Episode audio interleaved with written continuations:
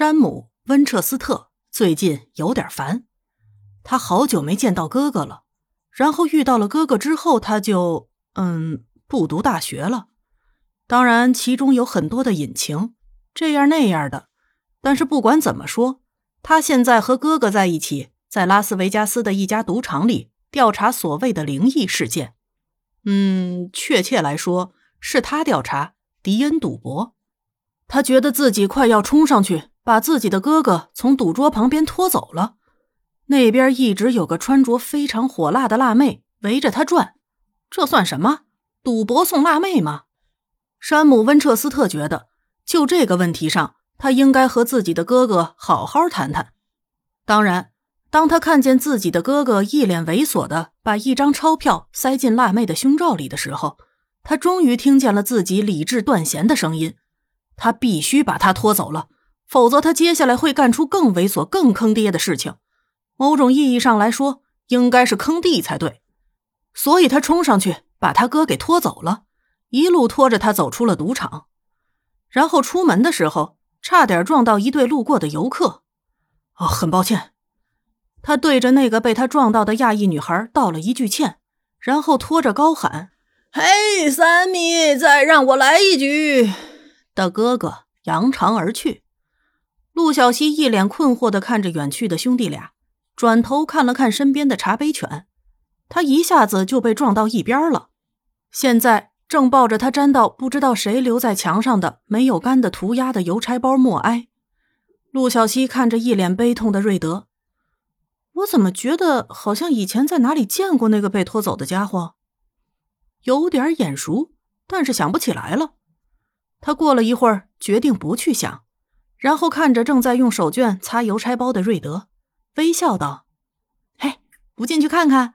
来拉斯维加斯不进赌场，据说是超级遗憾的事情啊。”瑞德抿了抿嘴唇：“嗯，事实上，我被拉斯维加斯的好几家赌场列进了黑名单，我一进去就会被嫁出去的。”他停下擦邮差包的手：“嗯，Cici，你的好奇心还真是旺盛。”我是说，我还以为你是那种不会去赌场的乖宝宝呢。他们为什么把你列入黑名单？陆小西的重点却完全不在这里。他在瑞德的话里听到了有趣的东西。难道说这只乖的不得了的茶杯犬以前还有什么别的黑历史？然后他自己否定了自己的想法。他看上去那么乖，怎么会和欠钱不还这种事情有关系呢？因为我会记牌。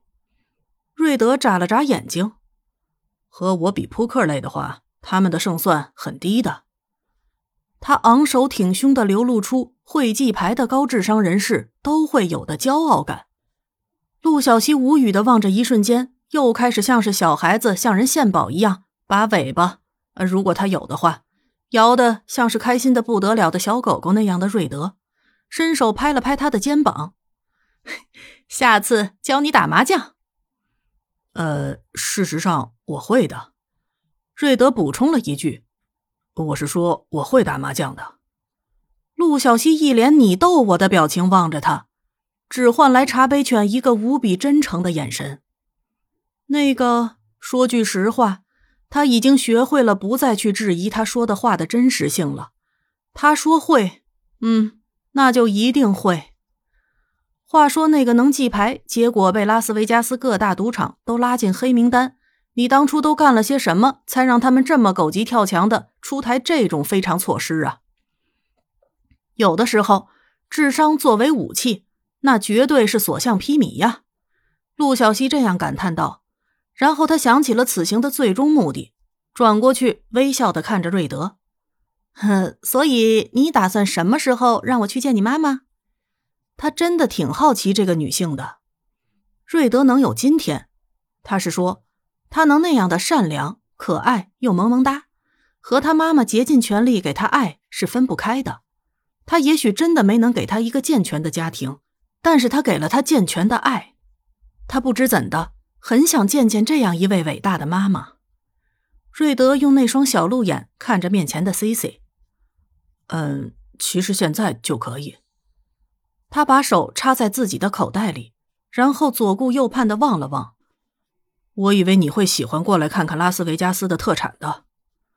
他又忍不住有些手足无措的搓了搓手。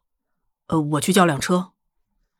陆小西伸手拉住看上去像是灰溜溜的，想找个地方快点从尴尬中解脱出来的瑞德，耸肩笑了笑：“哼哼，瑞德，我们走过去吧，就当是逛街，顺便给你妈妈买点什么。她喜欢什么？书。”瑞德毫无压力的回答了出来。这对母子都一样啊。陆小西想起瑞德也喜欢书，却听瑞德滔滔不绝的说道。他在我很小的时候就开始让我和他一起阅读各种各样十五世纪文学作品。我是说那些冒险，还有情诗，还有别的各种各样的东西。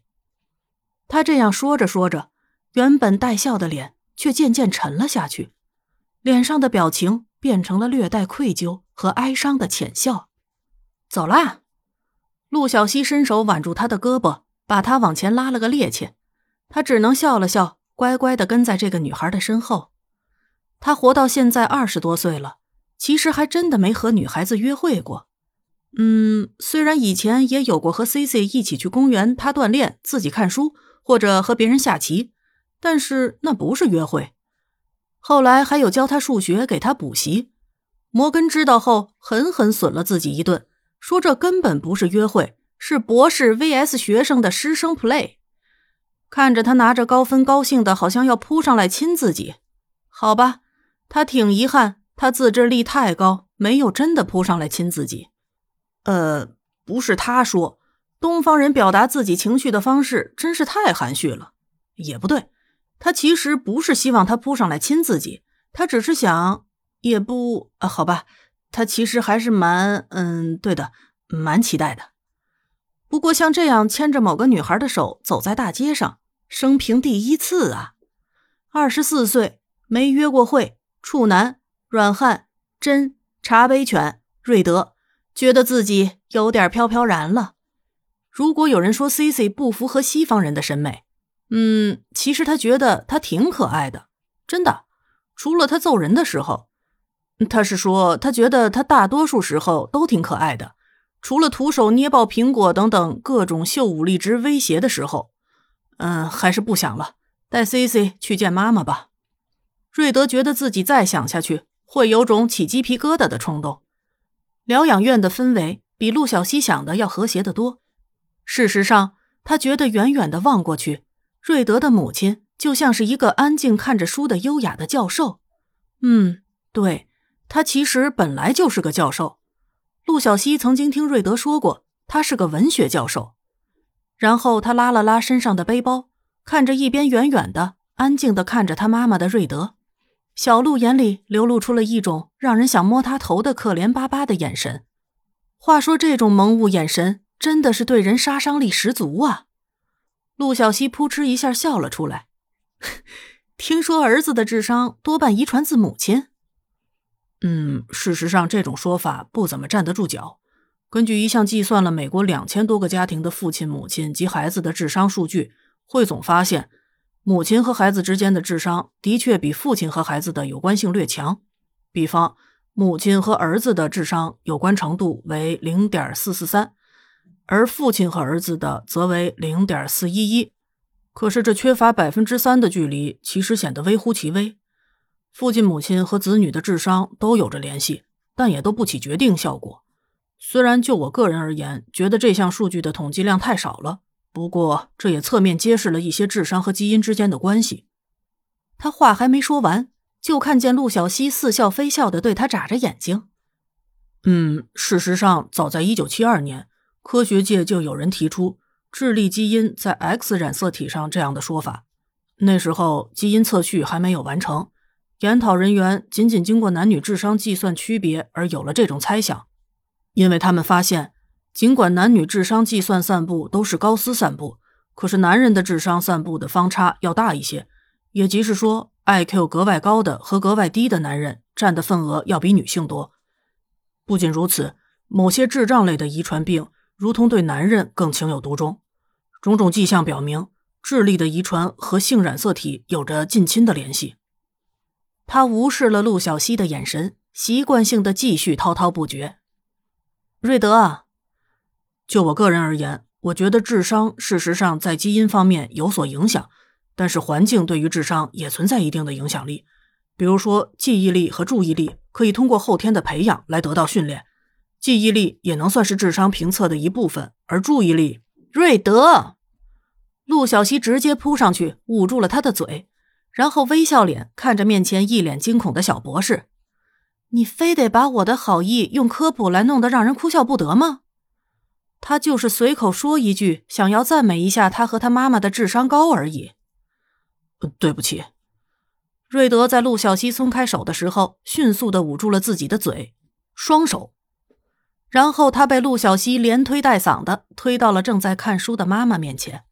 后者抬起头来，推了推眼镜：“斯潘塞，你挡住我的阳光了。”他眯起眼睛，看着面前一脸不好意思的瑞德，将视线落在了一边的陆小西身上。他又看了看自己的儿子。那双像极了他儿子的小鹿眼眨了一下。哦，你带别人来看我了，妈妈，这是 C C，嗯，C C，这是我妈妈，你知道的。瑞德有些局促的介绍道：“C C，就是你在信里和我提到的那个女孩吗？”